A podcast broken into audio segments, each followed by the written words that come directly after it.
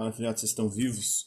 É, meu nome é Pedro, sou professor de ensino religioso e filosofia é, da Secretaria de Estado de Educação do Estado de Minas Gerais e também da Prefeitura Municipal de Uberlândia. E hoje estamos aqui para falar do PET, o Plano de Estudos Torturados ou Tutorados do Governo do Estado de Minas Gerais, o volume 1 de 2021 da primeira semana de ensino religioso do sétimo ano do ensino fundamental 2.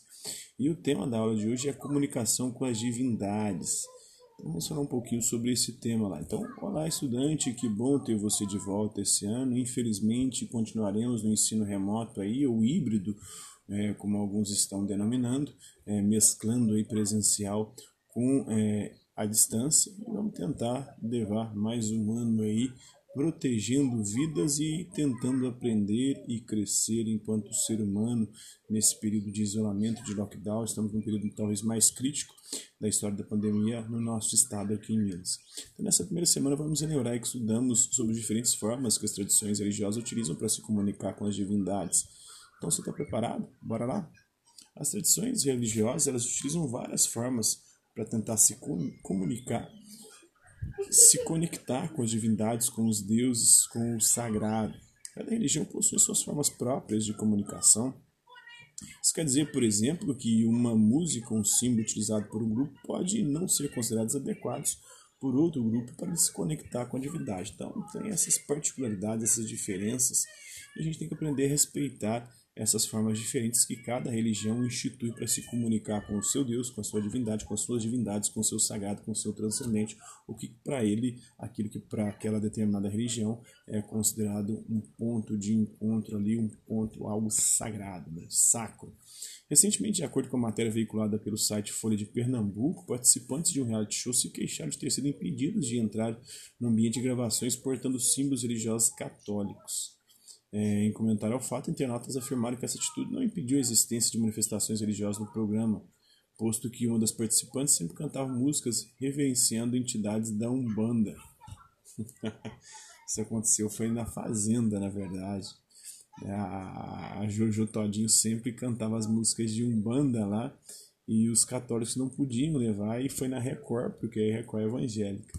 Então, é, marca a alternativa verdadeira sobre a comunicação com divindades. Embora os símbolos religiosos sejam muito importantes, eles não são a única forma que as pessoas religiosas utilizam para ter contato com suas divindades. Sim, não é a mesma a única forma não, né?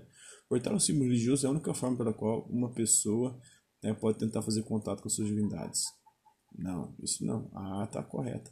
A música é a única forma de se fazer contato com Deus. Não, para algumas tradições religiosas, sim, para outras não. Independentemente de qual seja a religião, as palavras, os gestos, os símbolos as músicas utilizadas para adorar a Deus são sempre os mesmos. Também não, isso difere de religião para religião. Complete o quadro abaixo citando uma religião e um exemplo de palavras, gestos, símbolo, música utilizados pelo grupo para fazer contato com as suas divindades. É, religião católica, por exemplo, tem o nome do Pai, o nome do Pai, do Filho e do Espírito Santo também, e o símbolo, né, a palavra, a palavra é essa, mas esse aí, o nome do Pai, do Filho e do Espírito Santo é usado por todos, né? Nossa Senhora, a Senhora que é a mãe de Jesus, é algo que é usado exclusivamente pelos católicos. Né? Tem os gestos católicos também, religião católica, o símbolo, símbolo da cruz. É, os evangelhos começam, costumam falar muito em nome de Jesus, está amarrado em nome de Jesus, para amarrar supostamente o demônio. Então, as palavras, o gesto, né, o gesto aqui dos católicos, o símbolo tem o Om, né, que é uma espécie de um 3, né, isso, é um símbolo aí do, do hinduísmo. Ixi, eu não lembro agora, mas as tem as da Juju Todinho que ela cantava lá. Vamos procurar uma música de Umbanda aqui no YouTube. Pra gente poder escutar e conhecer, já que a gente tá aqui, né? Bora lá, deixa eu ver se o volume tá no máximo aqui. Música de Umbanda.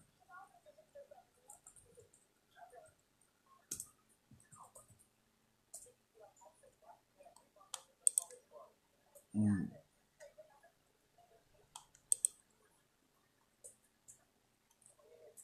Música de Umbanda, bora lá. Hinos e pontos de Umbanda. Vou escutar um pouquinho da música da Umbanda pra gente.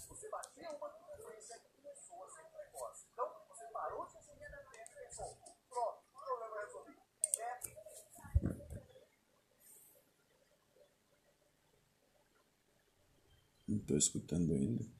homenagem ao Caboclo Sete Flechas. A Umbanda que é uma religião, uma tradição religiosa aí que é uma miscigenação com tradições indígenas.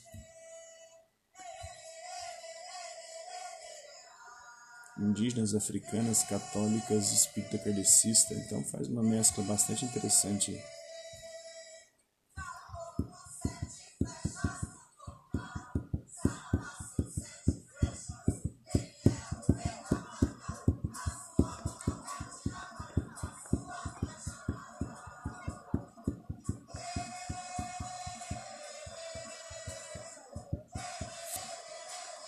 ligar aqui para vocês poderem assistir um pouquinho aqui. Acabou com sete flechas ali.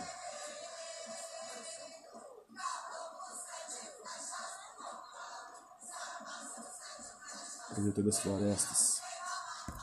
O rei da mata.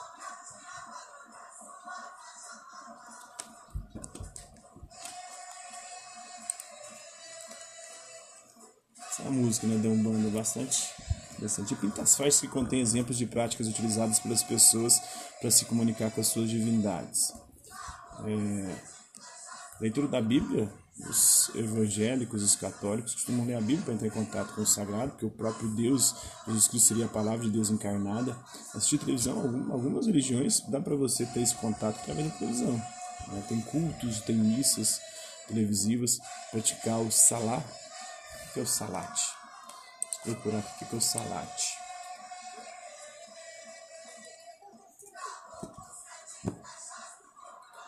Salat ou Salah refere-se a cinco orações públicas que cada muçulmano deve realizar diariamente, voltado para Meca, aos cinco salás.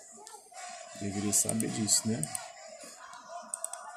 Então, praticar o Salah é uma forma de se comunicar com Deus, pescar não apesar de que Jesus dizia que deveríamos pescar. Né? Guardar o sábado para uh, algumas religiões evangélicas e para o judaísmo é sagrado jogar futebol. Então, alguns jogadores evangélicos acreditam que isso dá para lançar funk, depende do funk, pode ser um funk religioso. Acender uma vela. Acender uma vela para alguns sim, é uma forma de se comunicar, oração, o jejum, natação não. Apesar de ter os nadadores de Jesus Cristo, né? Uso de guias os guias aí na, na, na Umbanda, né? tem os guias, guias caboclos. Os orixás são mais do candomblé. Hoje lembramos que cada religião tem suas práticas, características de comunicação com suas divindades. Explique com suas palavras aí se a afirmação seguir está certa ou errada e por quê. A oração do Pai Nosso é oração universal. Não. É universal para os cristãos, mas para as religiões não. Então, nossa, nessa perspectiva não, né? exclusiva do cristianismo.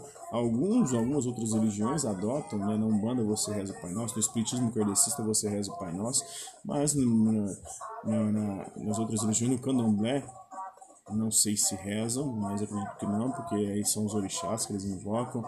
É o budismo, o hinduísmo, essas religiões não, é os muçulmanos não rezam o Pai Nosso. Então é isso aí.